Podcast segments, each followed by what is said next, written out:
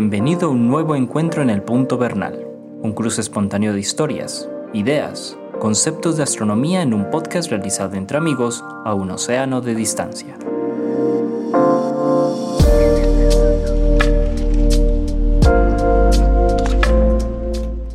Hola Antonio, ¿cómo estás? Bien, gracias Jorge. ¿Tú qué tal? Muy bien, por aquí con, eh, con mis qué, con mis eh, mis armónicos modificados por un poco de congestión nasal. Así que si me escuchan de pronto con un poco más nasal de lo que ya soy, les pido disculpas. O, si me escuchan toser, les pido disculpas. Bueno, adelante. Muy bien. Ese es mal de la época. Es un mal de la época, como, como conversábamos aquí antes de comenzar, nuestro sistema inmunológico se volvieron un poquito quisquillosos por nuestro la sepsia, la excesiva sepsia de estos últimos dos años. Pero bueno, esa es nuestra teoría, pues. Saludamos a todos nuestros oyentes en Colombia, en España y en el mundo. Los que sea que nos escuchen en, cerca la, fecha de grabación de, esta, de, este, de este episodio o incluso en el futuro. No sabemos cuánto va a durar esto en el futuro. Oiga, que usted se imagina donde conserváramos, por ejemplo, material así. O sea, yo, yo no me imagino cómo, iba cómo va a ser, Antonio, el trabajo de los arqueólogos del futuro que van a tener todo este material grabado.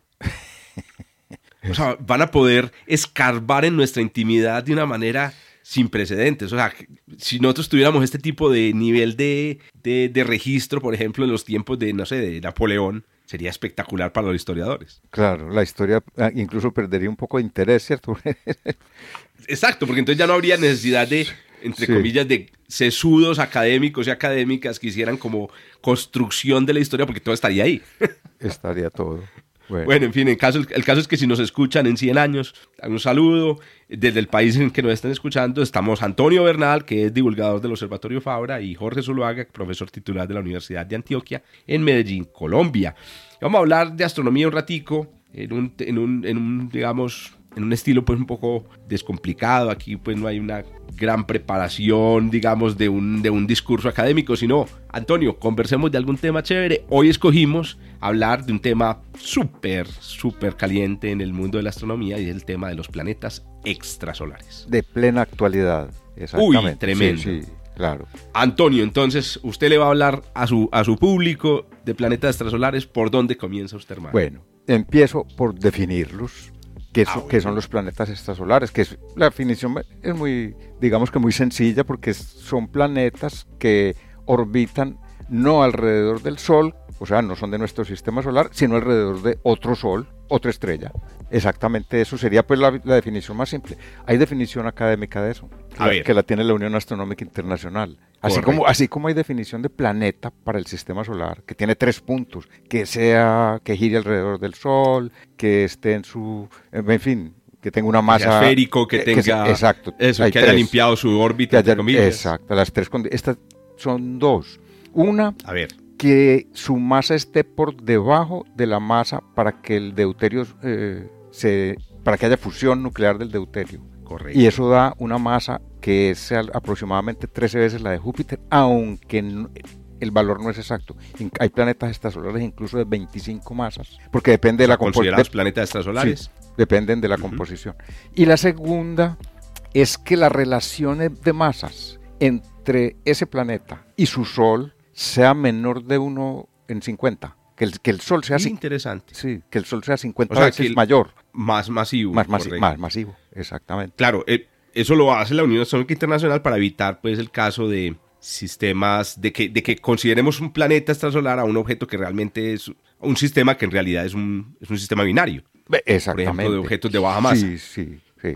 Que se los ha descubierto. Por ejemplo, una estrella enana roja con una, lo que llamamos en astrofísica, una enana marrón. Sí. Y la relación entre las masas de ellas puede ser de 1 en 20. Y entonces en ese caso, pues no, no, no consideraríamos la enana marrón, que es el objeto más chiquitico, un, un exoplaneta. No, se consideraría una estrella doble, una estrella binaria. Exacto. En este caso se considera Que a propósito, ya que lo mencioné, hay dos, dos, dos, términos que se utilizan, que son el de planeta extrasolar y el de exoplaneta. Eh, eh, pero son sinónimos. Que a mí me gusta mucho exo, exoplaneta porque es muy breve, ¿es cierto? Exoplaneta, sí, está muy bien. Exoplaneta, más breve. Sí, sí, Una cosa que, que le falta a la, a, la, a la, definición de la Unión Astronómica Internacional, muchos oyentes aquí pues sabrán pues que la Unión Astronómica Internacional levantó mucho polvo en el 2006 pues con su definición de planeta en el sistema solar y bueno, eh, todavía levanta, levanta muchas, muchas, digamos, sensibilidades en, ciertas, en ciertos grupos. Eh, y, y, y, al hacerlo, pues lo que, lo que demuestra es que definitivamente el, el, nombrado y las categorías pues son un asunto muy humano, muy de consensos. Entonces, lo que, está, lo que estás expresando, Antonio, es un consenso que hay en la comunidad astronómica, expresado a través de una resolución. Ahora bien, ¿qué sucede? Porque, ¿qué crítica se le puede hacer, por ejemplo, a este consenso de definición, de la definición de, de planeta extrasolar de la Unión Astronómica Internacional? El descubrimiento eh, de cuerpos que tienen masas como las que estás diciendo en ese, en ese criterio, que no giran alrededor de estrellas. Que son libres, planetas libres. Exacto. Exacto. Serían Que, planetas. que- que puede haberlos, evidente. No, no entrarían allí. no entrarían allí y entonces la pregunta es, entonces nos va a tocar hacer una resolución para hablar de, claro, es- estos planetas también tienen un nombre, se llaman eh, planetas errantes, ¿cierto? Eh, Sí, sí, sí. Planetas soli- eh, eh, lobos solitarios, también se los, los he, los he oído mencionar, pero en principio, pues, en términos estrictos son exoplanetas, porque están por fuera del sistema solar, que es la definición E- Eso es correcto, sí. que vos hayas planteado. Muy bien, Antonio. ¿Qué otra cosa podemos decir sobre estos objetos? ya tenemos una definición. eh, una cosa muy interesante y es que hay una, hay una página web que se llama la Enciclopedia de los Planetas Extrasolares en la que encuentra unos datos de todo y la estuve mirando esta mañana y al día de hoy hay 4.962 descubiertos, 4.000 casi 5.000 planetas por fuera de nuestro sistema solar descubiertos. Hay 3.656 sistemas planetarios. O sea, de los 4.900, 3.656 son estrellas que tienen dos o más planetas, sistemas planetarios. Incluso y hay, por eso son menos, ¿cierto? Eh, eh, por eso son Entonces, Obviamente, el- exacto. hay- hay alguno que es incluso de, que tiene ocho planetas. increíbles, claro. Sí, sí. Me imagino que es un, sí, como Trappist. Sí. Trappist, uno muy, muy conocido, un sistema muy conocido, que, que tiene hasta ocho planetas. Tiene- exactamente. Y están por confirmar más de 6.000. O sea que, te- que tienen ahí para estudiar más de 6.000, lo que aumentaría esos 4.900, le aum- aumentaría el número, evidentemente. Oiga, O sea, que- en ese sentido, en ese sentido, eh, uno- una de las cosas más, más complicadas de hablar de exoplanetas es justamente mantener esos números actualizados, porque cuando tú haces, por ejemplo, una presentación o, o dictas una conferencia o escribes un texto y pones el número de, de exoplanetas, siempre tienes que disculparte diciendo, discúlpeme, pero este número podría, cuando usted lea esto, cambiar muchísimo. Claro. Y es que el número de exoplanetas está, está aumentando continuamente y, y, hay, y hay, hay también unas, unas discrepancias entre, entre, entre bases de datos. Entonces, tú acabas de mencionar la eh, de, Extra- de Extrasolar Planet Ency- Encyclopedia, que es un esfuerzo eh, europeo que es el esfuerzo europeo para mantener pues como un registro de esta de esta de, de los exoplanetas pero entonces también hay otra base de datos que es la base de, de datos de NASA que me imagino que también la conoces Sí, Antonio sí, sí, que es la exoplanets de nasa.gov. Eh, y eh, en esta base de datos, justamente la estaba viendo también como tú antes de, de comenzar, eh, aparecen, por ejemplo, confirmados 4.908. En, exopla- en la enciclopedia son, aparecen confirmados 4.962. Bueno, y ya lo demás es parecido. Los números no son muy diferentes. Lo que, lo que quería simplemente aquí es agregar otra cosa. En la enciclopedia de planetas, tú mencionabas cuántos candidatos, 6.000 que están más, más de por 6.000. confirmar. Más de 6.000, sí. Más de 6.000. Pues te cuento que aquí en la, en la base de datos de exoplanetas de NASA aparecen 8.460 Como le parece. candidatos. Claro, claro. Claro, y ellos aclaran, NASA candidates. O sea que está, claramente están diciendo que son candidatos de, mm, de, esta, de la Agencia Espacial, digamos, norteamericana. ¿Y quiénes son esos candidatos? Son objetos que han sido descubiertos por las, por, por las ondas, eh, no solamente norteamericanas, sino europeas, Kepler, TESS, eh, y muchas otras, digamos, eh, sondas pre- previas a Kepler, por ejemplo, que permitieron, por lo menos, decir, ahí podría haber un, un exoplaneta. En esa, alrededor de esa estrella podría haber un exoplaneta.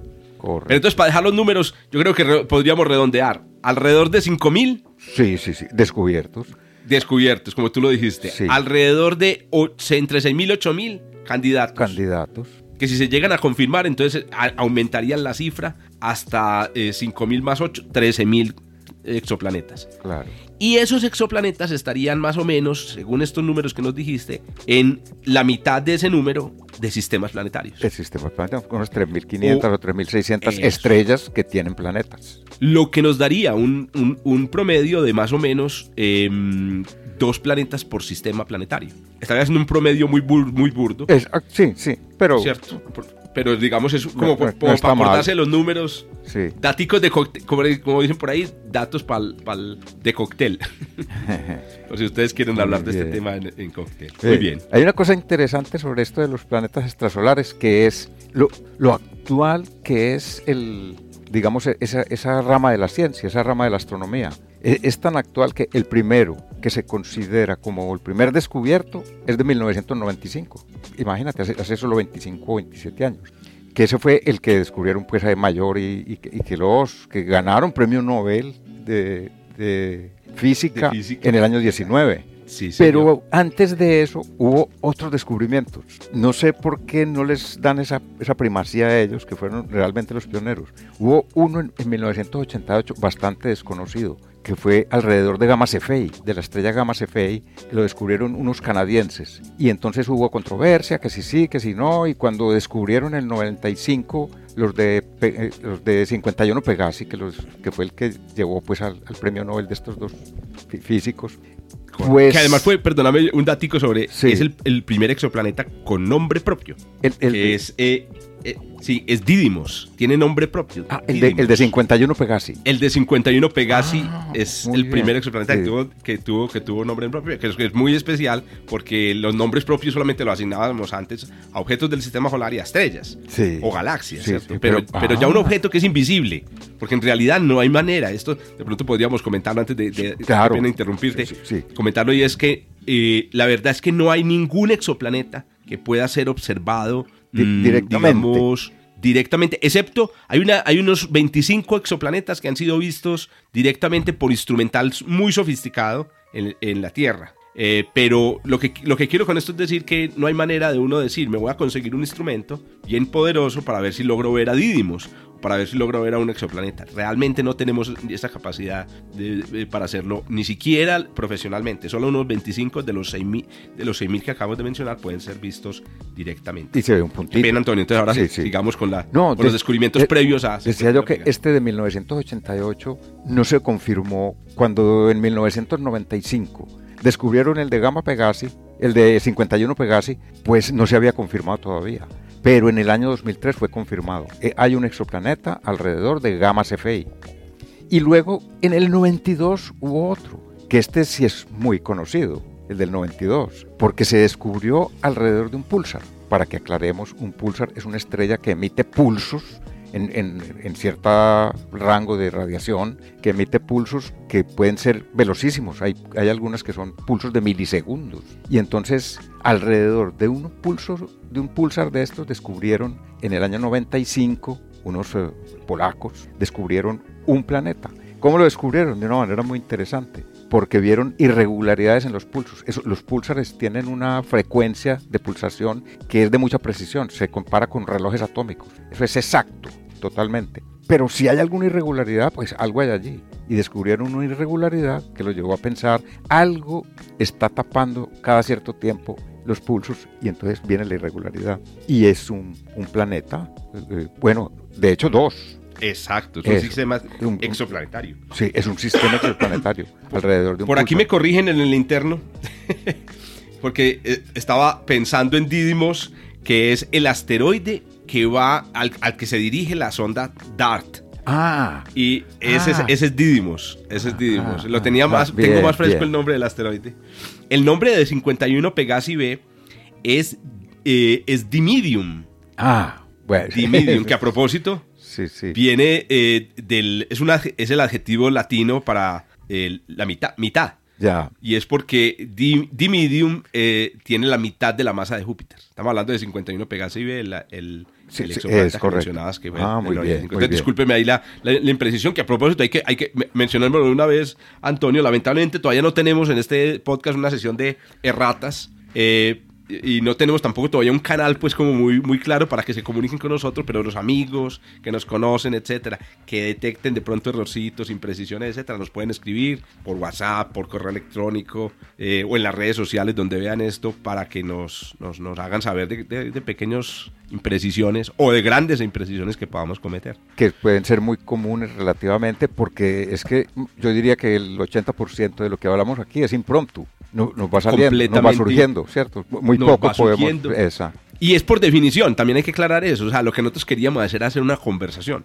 Uno no se va preparado a conversar con un amigo o una cafetería. ¿no? Y uno dice, ah, pero esto es un podcast. No, pero es que lo bacano de la conversación así, como, como en, eh, improvisada, entre comillas. Tampoco es improvisado, obviamente, como ustedes notarán, pues Antonio y yo leemos un poco antes de, pero tratamos de que sea lo más improvisado posible. Es, es la espontaneidad. Antonio, volviendo sobre la historia de estos primeros descubrimientos, eh, hace poco hicimos una conferencia, eh, un grupo de colegas y, y yo, sobre el, el, premio Nobel del 2019 y justamente poníamos en, en, la mesa ese tema, el de hecho de que es injusto, fue injusto eh, con, es, especialmente con el descubrimiento de, de, este planeta de 1992 alrededor, alrededor, del pulsar. Del pulsar sí. Porque resulta que pues, el descubridor de, de ese exoplaneta pues, fue, está vivo. Estamos hablando de Alexander Wolskan. Eh, y resulta que la verdad él se merecía eh, el, eh, compartir el premio Nobel. Porque fue, como tú lo decías, pues estoy, estoy, estoy pensando, obviamente la discusión sería, no, pero entonces habría que dárselo realmente al del 1988, el que tú decías alrededor de, ¿cuál era el nombre de la estrella? Perdón. Gamma, Gamma Cephei.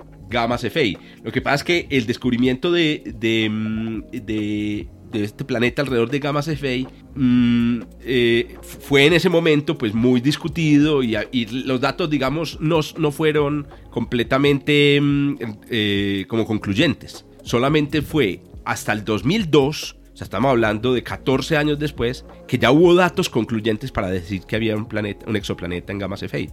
En cambio, bien. el descubrimiento de Wolfskan fue un descubrimiento con datos firmes. Sí, sí, ahí sí, hay cuerpos con masas más o menos comparables a las de la Tierra alrededor de ese pulsar. Entonces, claro, a, los que trabajamos en esta área nos pareció un poco injusto porque realmente el primer exoplaneta fue, fue el de, el de Wolfskan alrededor de los pulsares, pero la defensa siempre ha sido la siguiente. Eh, hombre, sí, Está bien, está bien pues que los primeros objetos de baja masa alrededor de un objeto estelar fueron los de Wolfskan. Pero perdóname, o sea, si vamos a hablar de planeta, si vamos a hablar de un objeto que gira alrededor de una estrella, pues estamos hablando alrededor de una estrella que está viva. Es que el pulsar, hay que decirlo, eh, no es una estrella. El pulsar es un cadáver. Es, es un cadáver. E inclusive hay, hay, teorías que dicen que estos planetas de, que descubrió Wolfskan son un producto de la, de la explosión de supernova. O sea, no son planetas que, pre, que existían alrededor de la estrella antes de la explosión, sino que la explosión de supernova pudo haber desencadenado la formación de estos cuerpos. Sí, pero hay otra, otro aspecto sí. también, y es que, uh -huh. mira que Mayor y, y que los, los dos que se ganaron el premio Nobel fueron personas que continuaron en el mismo tema y han venido investigando en ese tema sin parar desde, la, desde esa época. En cambio, no sé si Wolfskan. este Wolfskan continuó o no en el mismo tema, no lo sé, pero, se, pero no se menciona por lo menos mucho. Sí, no, definitivamente Wolfskan no es un, no es un experto o no trabaja en exoplanetas, sino que es realmente un experto en, en, en pulsares. Entonces, Ajá. claramente uno diría. Ahora, hay otro, hay otro detalle interesante. Eh, sociológico sobre, sobre este premio Nobel y sobre el descubrimiento de estos primeros exoplanetas, y es que hay otro personaje involucrado en el descubrimiento de, de los primeros exoplanetas que fue Geoffrey Marcy.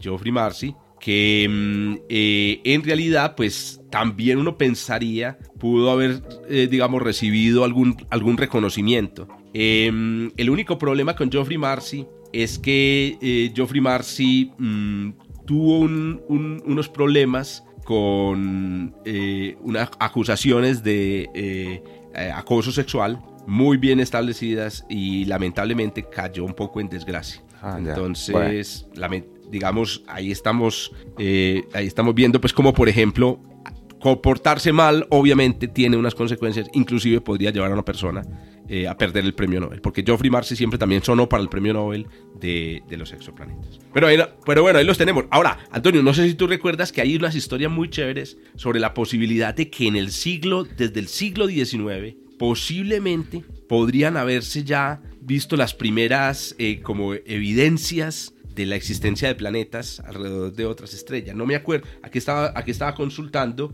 eh, justamente y mm, en 1855 que parece que había un planeta posiblemente alrededor de una estrella eh, y la descubrieron con los métodos con los que se descubren las estrellas binarias. No sé si conoces esa historia o... Yo leí sobre los presuntos descubrimientos de planetas extrasolares. Antes de la era... Antes de, la... Sí, pero por lo que vi, pues a todos los... Ninguno de ellos fue concluyente, ninguno de ellos acabó en que efectivamente allí ni se ha comprobado después. Puede estar equivocado. Eso es correcto. Sí, Eso es correcto. Sí, sí, es, pero, entonces digamos que el tema de que habían exoplanetas, pues podría, ya estaba en el, en el tintero Por supuesto. Sí, desde los 1800. Es más, no, desde los 1800, que vamos a decir 1800, desde, desde Giordano Bruno, posiblemente desde la antigüedad, desde el tiempo griego. La intuición, la intuición de que si el Sol, si alrededor del Sol habían cuerpos eh, planetarios, pues alrededor de otras estrellas también debían haberlo. ¿Por qué no? Por supuesto, Newton lo tiene también. Correcto. Y estamos hablando de principios del 1700 o finales del 1600. Y él habla de que podría verlos perfectamente. me acuerdo, ¿verdad? Me, acordé de Newton, sí, en esas, alguna vez había mencionado aquí en otro episodio, eh, la óptica, la óptica de Newton, que es una de esas obras que no se conocen tanto de él, en donde él plantea una serie de preguntas em, y adelanta muchas cosas de la ciencia. Y tanto en la óptica como en los Principia, por ejemplo, adelanta cosas como estas.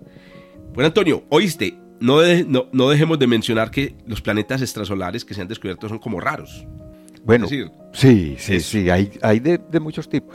Bueno, básicamente me puedes hacer una clasificación. ¿Cómo los clasificaría? Y yo encuentro cuatro, que son, uno, los, bueno, pues tres diría yo más bien, las tierras, similares a la Tierra, digamos media Tierra o una y media veces la Tierra en masa o, dos veces. Otro, los similares a Neptuno. Y uno intermedio que son las supertierras, que están entre las masas de la Tierra y Neptuno.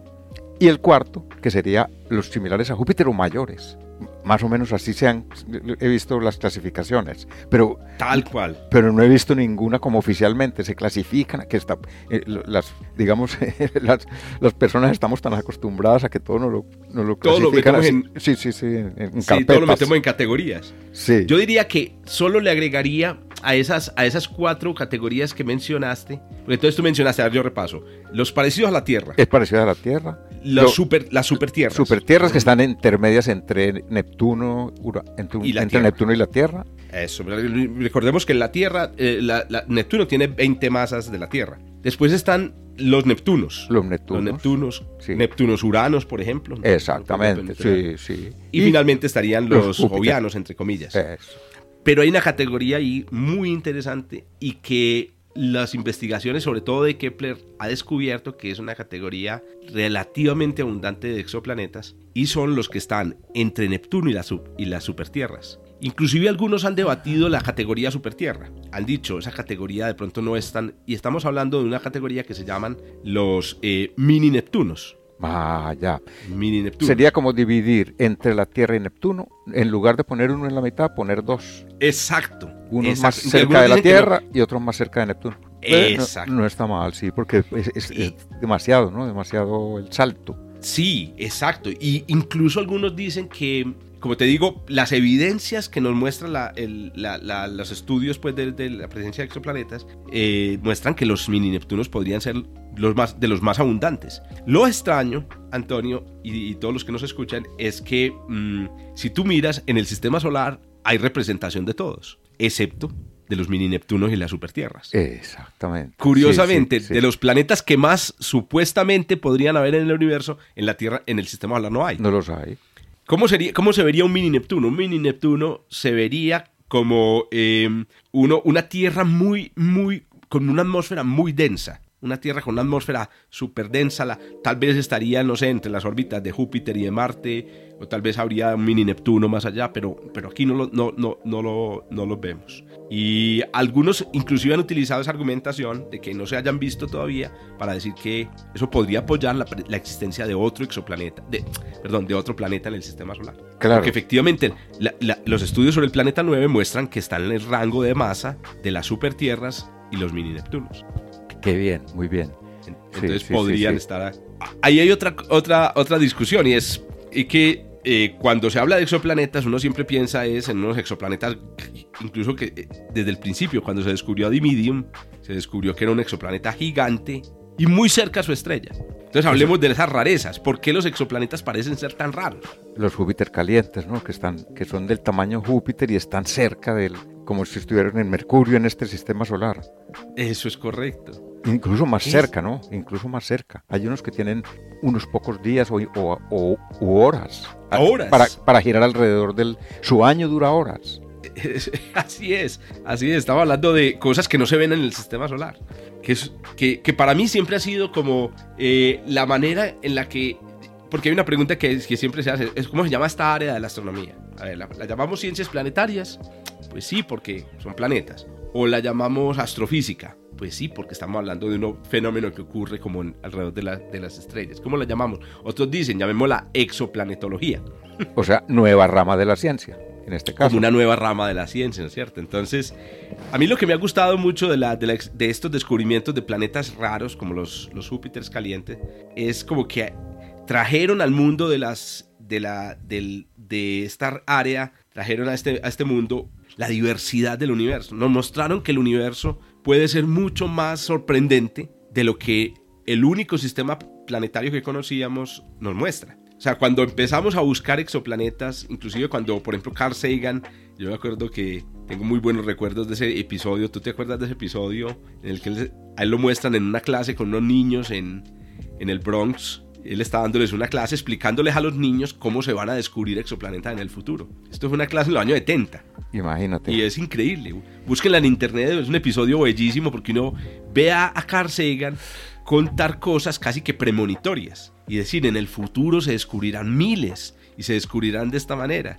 Pero yo estoy seguro que lo que no sabía Carl Sagan, o lo que no intuía, era lo raros que podrían llegar a ser los, los, los exoplanetas. Yo me acuerdo haber leído en un libro suyo, pero no recuerdo cuál, que había una serie de sistemas solares distintos a la Tierra, al, nuestro, en el que distribuía los planetas grandes más cerca del Sol, los planetas eh, pequeños más lejos. Sí, creo que en Cosmos está esa. Eso puede ser de Cosmos, sí, puede ser de mm. Cosmos. Y allí distribuía otros sistemas solares, pero, pero no tenía esas rarezas que hay ahora de Júpiter calientes cerca de la estrella casi pegados. Eso no lo tenía, ¿no? Otra, otras rarezas, por ejemplo, que se han descubierto son Júpiteres inflados. O sea, Júpiteres que son. Esa no la conozco. Imagínate, se le llaman algo así como Puffy. puffy sí, sí, sí, sí, sí. Y es que cuando miras su masa, es como la de Júpiter. Pero cuando miras el tamaño, es como 10 veces Júpiter. Ah, ya, de una densidad que una densidad, exacto casi que la densidad de, no sé, del aire. y, y, entonces no se entiende qué es. Nosotros alguna vez adelantamos la hipótesis, y esto se ha investigado, no, tampoco voy a decir que nos fuimos nosotros nomás, de que tal vez lo que vimos ahí, lo que vemos ahí, eh, no es a un planeta, sino, eh, perdón, a un planeta inflado, sino a un planeta con anillos. Porque piensen en lo siguiente. Me imagino que muchos de los que nos escuchan sabrán que una de las maneras de descubrir exoplanetas Em, es viendo cómo el exoplaneta se atraviesa en la mitad de, en el, se, se, atraviesa delante de su estrella y hace disminuir el brillo de la estrella, lo que llamaríamos un eclipse de estrella. Y en esos eclipses de estrellas, cuánto disminuye la luz de la estrella nos dice el tamaño del planeta. Entonces imagínense en la siguiente situación. Imagínense a, a los extraterrestres mirando hacia el sistema solar y viendo un eclipse de Saturno. Como Saturno a esa distancia es tan chiquitico, lo único que ellos verían es que la luz del sol empieza a disminuir y disminuye y disminuye y dicen, ve, esto porque está disminuyendo tanto. Disminuye, disminuye. Tiene gas. Y entonces ellos qué dicen? El planeta debe ser enorme. Tiene una atmósfera muy grande. debe tener una atmósfera gigante. Y eso en realidad lo que está efecto de los anillos. Exacto. Es el efecto. Entonces los anillos podrían explicar eso. Lamentablemente hay un problema y es que solo utilizando los datos de la luz de la estrella, y esto también lo hemos investigado nosotros, con la precisión que, hemos, que tenemos hasta ahora, no podemos distinguir el caso de planeta con anillos y planeta inflado. Estamos, estamos en, en la inopia. Claro. Bien, ahora que lo mencionas, que te dijiste eh, esto de que el planeta eclipsa a la estrella, hablemos de cómo los descubren. Muy importante. y, porque, y porque habías mencionado también antes que los planetas no se pueden ver directamente, que solo en, unas circunstancias especiales se pueden ver directamente. Siempre los descubren por métodos indirectos. Los descubrimientos se hacen allí, en métodos indirectos. Y creo que los que han visto directamente han sido planetas ya descubiertos. Sí, sí, sí, porque es muy difícil que uno utiliza un instrumento muy sofisticado para observar una estrella sin saber que ahí hay un exoplaneta. Exacto, sí, Efectivamente, Hay, hay, una hay un conocimiento previo de que hay de que hay exoplanetas. Sí. Entonces, ¿cuáles son los métodos? Repasemos eso. A ver, el primero, como el, más elemental, diría yo, o más fácil de entender, sería el del movimiento del planeta, el movimiento de la estrella. Que el planeta. exacto, el planeta, al girar alrededor de la estrella, la hace mover así como Júpiter hace mover al Sol, que alguna vez lo mencionamos aquí. Un, pequeño movimiento, pero un pequeño movimiento detectable desde lo lejos. Entonces nosotros detectamos movimientos de la estrella que pueden ser laterales o radiales. Muy importantes. Claro, y entonces hay dos, ahí tenemos dos métodos para descubrir, esta estrella se está moviendo a, un, a cierto ritmo, pues hay un planeta que la está haciendo mover, o varios o varios. Esto también es interesante porque, porque es increíble que eh, con las técnicas matemáticas lo suficientemente sofisticadas tú puedas ver un bailoteo ahí como caótico de la estrella y, sacar de ahí la existencia de varios exoplanetas. Que se puede perfectamente. Ese, ese sería uno. El que tú mencionaste, yo creo que hasta el presente ha sido el más fructífero de todos, que es el eclipse, que el planeta eclipsa la estrella. Y entonces, por pequeñito que sea, con un buen sensor que sea capaz de detectar cambios de luz mínimos, se puede saber que es esa estrella, que ahí está pasando un planeta cada cierto tiempo por el frente de esa estrella y le disminuye la luz en un 1 por mil o menos. Creo que hay Imagínate, hay, hay, eh, ese es un dato interesante para que, para que un número. En, en, el caso de un exoplaneta del tamaño de la Tierra, la disminución es de alrededor de 100 partes por millón. Imagínate. Entonces, entonces imagínense, ustedes cogen un. Es como si cogieran una lámpara, una, lámpara, imaginemos una lámpara poderosa de un kilovatio y tú mm, quisieras medir una variación de eh, la milésima parte de eso, que es un vatio, y después la décima parte de eso, que es 100 eh, eh, milivatios. Una variación de una milésima, perdón, una diez milésima parte de su brillo para ver pasar un exoplaneta del tamaño de la Tierra. O de una milésima para ver pasar un exoplaneta del tamaño de Júpiter. alguna vez leí una metáfora que me gustó mucho, porque se acuerda uno mucho. Dice, eso, se refería al Kepler. Bueno, no al Kepler persona, sino al Kepler telescopio, especializado para descubrir exoplanetas. Y, y decía que la, su sensibilidad era tal que podría detectar el paso de un mosquito por el frente de una lámpara callejera. Ah, excelente. Sí, sí. Sí, esa, es la, mejor analogía. A ver. Inclusive yo diría, más que una lámpara callejera, es el paso de un mosquito delante de una lámpara de esas de estadio. Sí, sí, de fuerte, claro. Que son muy, muy poderosas. Bueno, entonces ahí tenemos movimiento radial, o sea, movimiento radial es el nombre técnico, el, tamboleo, el tránsito. ¿Qué otros métodos tenemos? Eh, ah, bueno, eh, en el caso de, pulsar, pues eh, las, las variaciones de la, en la frecuencia del pulsar. Claro, ese, sería un método también, porque creo que hay varios ya alrededor de pulsares. No es el, sí. ya hay varios, se han descubierto. Inclusive se han descubierto eh, evidencias de exoplanetas alrededor de enanas blancas también. Imagínate. O sea, información. Sí. Uno, uno, de los métodos que a mí me parece más curioso es el de los el método que utiliza las lentes gravitacionales. ¿Tú sí. conoces este? Sí, sí, Es el método que llaman de microlentes. Microlensing, sí microlensing, que es, tú ves, esto es muy, porque, porque a ver, la galaxia es tan, es, tiene tantas estrellas que si tú miras en una dirección y ves una estrella, no es muy difícil, perdón, pues la probabilidad no es cero de que otra estrella se la atraviese por la mitad, pues en, el camino. O sea, que tú puedas ver en una dirección y ver dos estrellas en línea. Sí, sí, sí, sí. Ahora, eso no pasa en todas las direcciones del cielo. Pasa si miras especialmente hacia donde más hay estrellas. O sea, si miras hacia Sagitario hacia, el, hacia el, abultamiento central de la Vía Láctea, tú vas a ver cómo una estrella se pasa delante de otra. Lo que es antiintuitivo es que en realidad si una estrella pasa delante de otra, el brillo de la estrella que está detrás no disminuye, sino que aumenta. Como si se le sumara el, brillo de la otra, entre comillas. Más que, eso, más que eso, Antonio, es un asunto de como de concentración de la luz por efecto de lente. O sea, la, estrella que pasa por delante, claro. Funciona como una especie de, lentecita que tú pasas delante de la, estrella de atrás. Pero ¿dónde están los exoplanetas ahí? Pues resulta que mientras la estrella que pasa por delante de la otra va pasando, si tiene exoplanetas, al pasar va dejando detrás suyo, es como si tuviéramos una lente, ¿cómo es que llamas a lentes bifocales? Que tienen varios lentecitos. Sí, sí, sí. Lente bifocal. Una estrella con planetas funciona como una lente bifocal. Entonces tú vas pasando la lente delante de la fuente de luz, la luz se intensifica, ya empieza a, debilitarse, pero como hay una lentecita chiquitica al lado, vuelve y se intensifica durante un breve instante de tiempo. Y eso, oigan, es un efecto súper sutil nos ha permitido descubrir, em, pues yo diría que son decenas de exoplanetas, eh, digamos, utilizando, pues, en, hacia, el, hacia el abultamiento. Sí.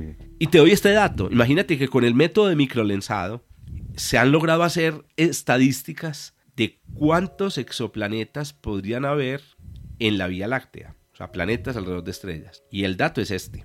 En promedio, esto es de un artículo de hace unos 5 o 7 años, en promedio, em, en la Vía Láctea habrían 1.7 planetas por cada estrella. Y, tenemos, y tenemos eh, estrellas para dar y convidar. Total que los planetas son más, son casi el doble.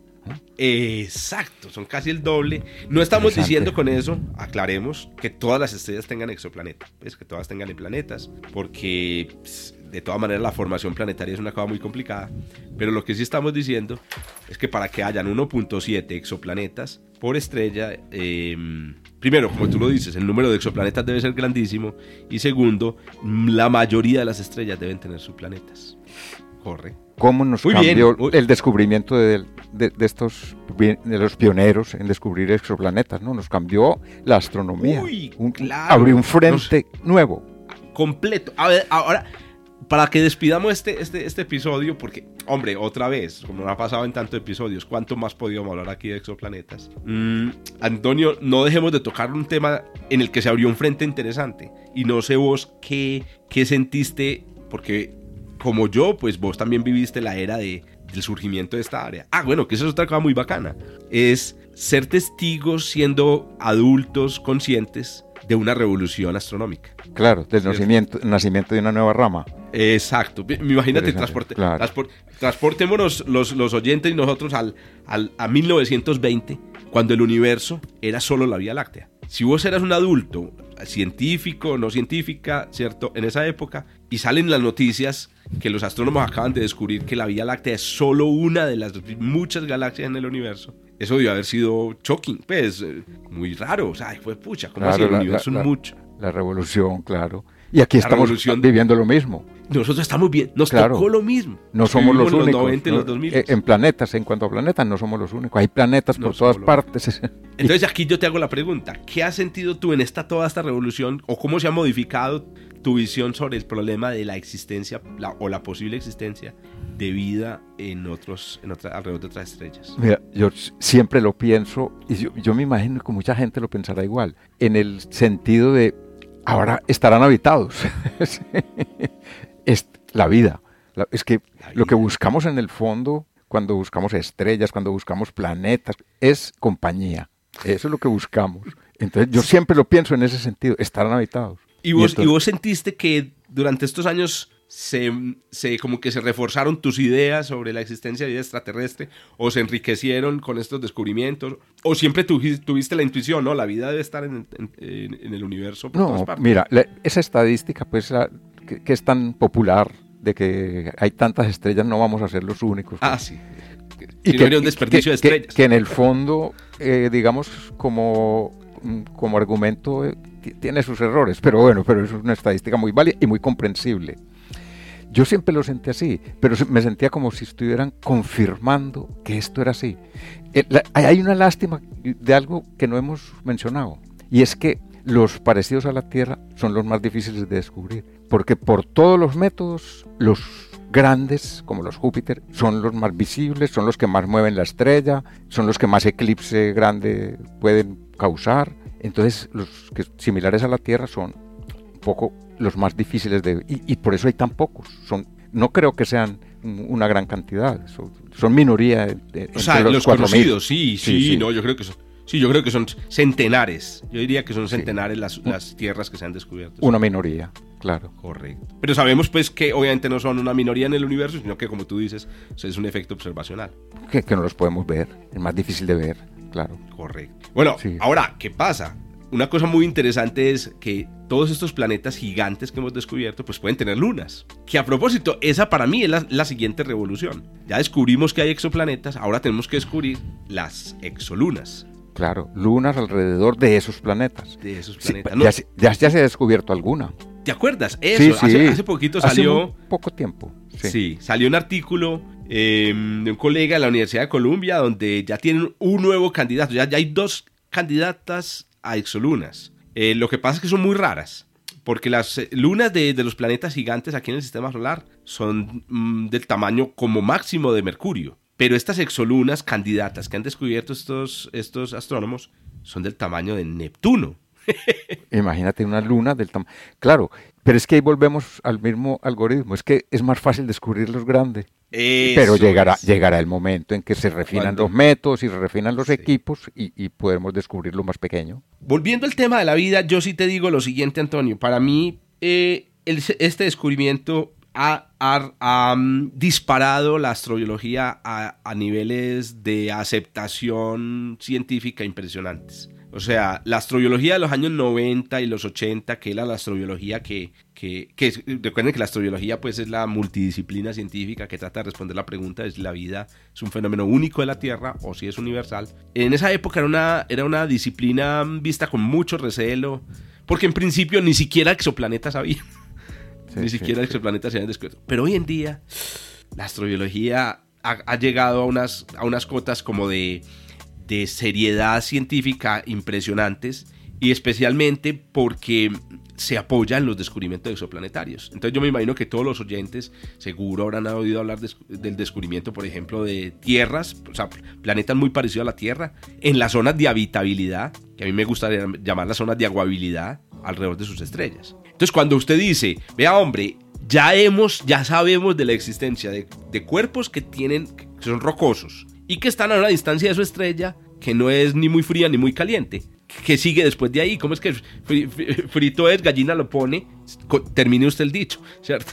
Entonces, entonces, claro, la astrobiología hoy en día está a un nivel en el que dice, estamos a un albor, estamos a un pasito. Y no quiero tampoco terminar esto sin que mencionemos el, el potencial del James Webb, del telescopio James Webb, en la investigación exoplanetaria en esa área específica. De la astrobiología. La astrobiología. Eh, hay, un, hay, una, hay un objetivo científico del James Webb que a mí me parece que va a ser de los más revolucionarios y es el sistema planetario, tú lo mencionaste ahorita, eh, lo mencionaste, dijiste que había uno de ocho planetas, que es el sistema de TRAPPIST 1, que es una estrella enana roja, muy cerca, pues que no está muy lejos, creo que está alrededor de unos 50 años luz de la Tierra, y eh, que tiene casi tres planetas en la zona de aguabilidad.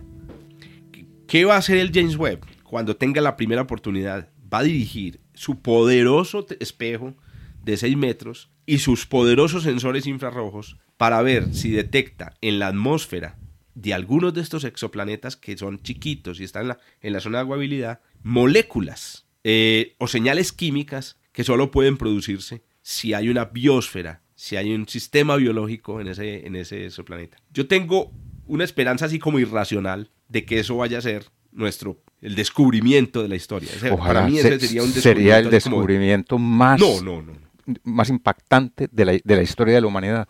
Pero mira, antes de despedirnos, una pequeña aclaración para la gente que no sabe este término, que es, que es la zona de habitabilidad o zona que tú llamas de aguabilidad, que es, muy sencillo pensarlo. Un, hay, planeta, hay un sol, si nos ponemos muy lejos de ese sol, las temperaturas son muy frías. No puede existir agua líquida y difícilmente existirán otros líquidos, pero agua líquida. Si nos ponemos muy cerca, las temperaturas son muy elevadas y entonces tampoco puede haber porque el agua se evaporaría. Hay una zona en la que puede existir agua líquida. Y como nosotros la única vida que conocemos la del agua, pues eh, somos un poco chauvinistas en ese sentido. y pensar que la vida solo puede surgir en medios líquidos, no en medios gaseosos porque las moléculas no se tocan, ni en medios sólidos porque las moléculas no se mueven unas con respecto a las otras, no pueden formar cadenas. Entonces esa es la zona de habitabilidad. De habitabilidad. Es la distancia perfecta a una estrella para que pueda existir agua líquida, aguabilidad. A la aguabilidad. Sí, sí. Sí, porque algunos, algunos también pues, eh, se, se, exageran un poco porque dicen, si el planeta está en la zona de aguabilidad, ya está vivo, ya tiene vida. Y no, no eso es justamente lo que vamos a buscar. Sí, sí. Exacto. Muy bien. Muy bien, Antonio. Oiga, eso es un tema que nos queda, que nos queda en el tintero, la eh, astrobiología, la existencia de vida en el universo. Qué interesante.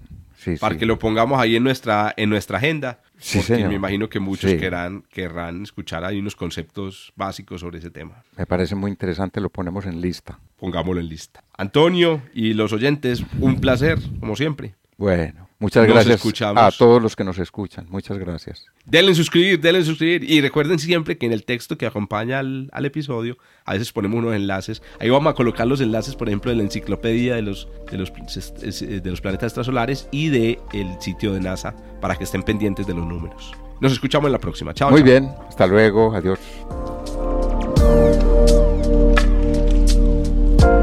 Punto Bernal, un podcast de astronomía realizado por Antonio Bernal, divulgador del Observatorio Fabra en Barcelona, y Jorge Zuluaga, profesor de astronomía de la Universidad de Antioquia en Medellín, Colombia. En la producción y edición, Joshua Giraldo, pregrado de astronomía de la Universidad de Antioquia. Hasta el próximo encuentro.